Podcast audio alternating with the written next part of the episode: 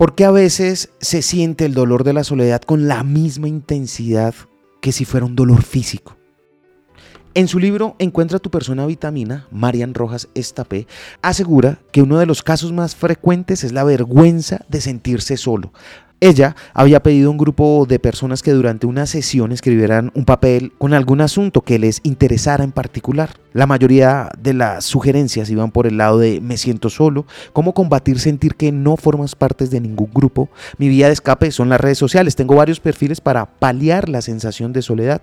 Nadie me quiere de verdad no me siento comprendido. Ella asegura que la idea más importante aquí es que el dolor social y el dolor físico duelen de la misma manera. Y aquí hay pautas para combatir la soledad. Cuida mucho a las personas de tu entorno. Esto implica preguntar de vez en cuando a aquellos con quienes convivas sobre sus preocupaciones, sus miedos y sus vidas, que sientan que pueden contar contigo. Si hay personas importantes en tu vida con las que no puedas tratar físicamente, procura llamarlas por videoconferencia para que la interacción sea más plena. El contacto telefónico genera menor vínculo que la imagen abraza mucho. Si vives con niños, abrázalos con frecuencia. Esos contactos físicos mejoran el sistema inmune y el desarrollo cognitivo.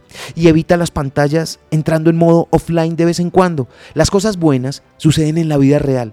La virtual se basa en gratificaciones instantáneas y temporales.